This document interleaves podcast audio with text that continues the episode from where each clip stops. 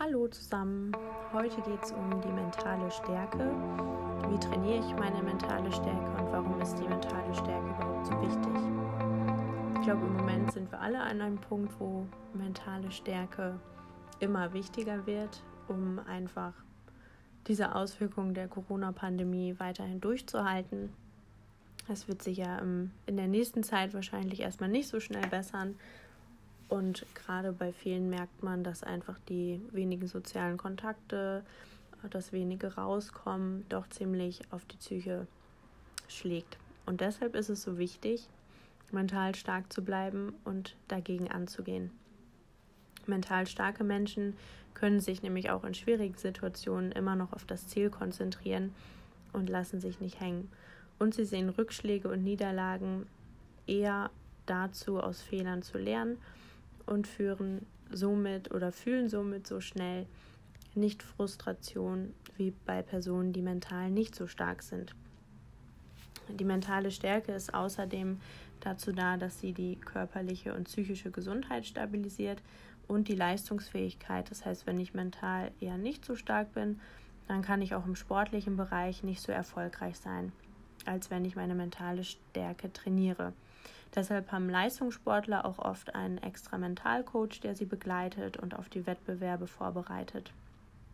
Die beste körperliche Verfassung nützt nämlich nichts, wenn der Geist nicht mitspielt. Einflussfaktoren, die die mentale Stärke negativ beeinflussen können, sind zum Beispiel Stress, Angst und Unsicherheit, die dann auch oft dazu führen, dass das Vorhaben scheitert. Tipp 1 zur mentaler Stärke ist, sich vorzubereiten. Denn wer sich intensiv auf eine Aufgabe oder auf eine Herausforderung, sind es auch nur die kleinen alltäglichen Dinge vorbereitet, der ist mental, also der ist sicherer und dementsprechend auch mental stärker, wenn etwas schief geht. So werden zum Beispiel Einsatzkräfte intensiv darauf vorbereitet, auf die Extremsituation und können ihr Verhalten in diesen Situationen ganz einfach abrufen. Und deshalb ist es so wichtig, dass die Vorbereitung wirklich intensiv getroffen wird, weil sie einen wesentlichen Anteil dazu hat, die mentale Kraft punktgenau abzurufen und einsetzen zu können. Dazu gibt es auch ein sehr schönes Zitat von Henry Ford. ob du glaubst, du schaffst es oder ob du glaubst, du schaffst es nicht, du wirst auf alle Fälle recht haben. Das heißt, wir sind selber dafür verantwortlich, wie wir denken. Wenn wir denken, dass wir es nicht schaffen, tritt es ein. Wir können aber auch einfach denken, ich schaffe das. Und dann ist die Wahrscheinlichkeit auch höher, dass wir es schaffen. Wer an seinem anvisierten Ziel zweifelt, hat es wesentlich schwerer mit dem Erreichen des Ziels. Je größer der Zweifel, desto größer ist auch die Wahrscheinlichkeit des Scheiterns. Ein Sportler, der unbedingt siegen will, aber große Zweifel daran hegt, legt sich selber Steine in den Weg. Die wirken dann wie ein schwerer Rucksack auf dem Weg zum Ziel. Selbstzweifel machen sich durch destruktive Gedanken bemerkbar. Die sollte man in Zaum halten. Dafür kann man zum Beispiel die Autosuggestion verwenden. Das heißt, sich wirklich auf das Ziel zu fokussieren und sich auch immer wieder zu sagen, ich schaffe das. Auch wenn es erstmal blöd klingt und man sich dabei vielleicht manchmal blöd vorkommt, kann man sich zum Beispiel auch gut vor den Spiegel stellen und sich immer wieder sagen, ich schaffe das, ich kann das. Des Weiteren sollte man darauf achten, dass man negative Gedanken vermeidet, die einem es suggerieren, dass man sein Ziel nicht erreicht. Es gibt noch einen weiteren Trick, den man dafür anwenden kann, und das ist das Visualisieren. Damit kann man das Unterbewusstsein anzapfen oder anregen. Das machen zum Beispiel auch Sportler, die kurz vor dem Wettkampf stehen, beziehungsweise ähm, oder beispielsweise bei Skirennläufern, die machen vor dem Start dann bestimmte Bewegungen und stellen sich unter anderem den Wettkampf an sich sehr genau vor, die ähm, entsprechende Strecke, die gefahren werden muss, und führen dann die Bewegungen durch. Wichtig ist, dass man sich die Situation oder das Ziel, das man erreichen will, möglichst detailliert in Bildern vorstellt, weil diese natürlich Vorfreude schaffen und positive Gedankenbilder hervorrufen. Am besten noch verbunden in verbunden mit Emotionen, weil die die Wahrnehmung einfach noch deutlicher machen. So kann man dann zum Beispiel auch Freude und Erleichterung verspüren, wenn man das Ziel erreicht hat. Je stärker die Gedankenbilder und die dabei empfundenen Emotionen, desto größer ist auch der positive Einfluss auf unser Verhalten. Wir sollten uns aber nicht nur aktiv darauf konzentrieren, positiv zu denken und alles Negative wegzuschieben, sondern wir sollten uns auch wirklich mit den Hürden in unserem Kopf auseinandersetzen. Das heißt, wirklich überlegen, welche negativen Gedanken und Ängste behindern überhaupt meinen Erfolg und warum. Da, wenn man sich damit bewusst auseinandersetzt, dann merkt man schon oft, dass es vielleicht total unnötig ist.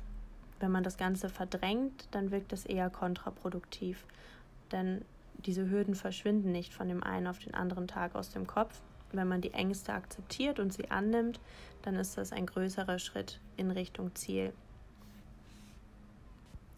Gut klappt es auch, wenn man die Auseinandersetzung mit den Ängsten und Zweifeln schriftlich durchführt, weil dann hat man es nochmal etwas intensiver und kann sich auch immer wieder daran erinnern und kann sich vielleicht auch daneben schreiben, warum es unnötig ist oder was die Lösungen für diese Ängste sind.